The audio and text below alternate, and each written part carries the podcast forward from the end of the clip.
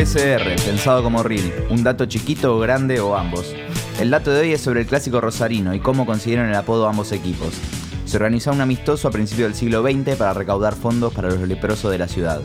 Newells accedió y Central rechazó la invitación. Por eso al primero le dicen la lepra y al segundo los canallas. Para pensar.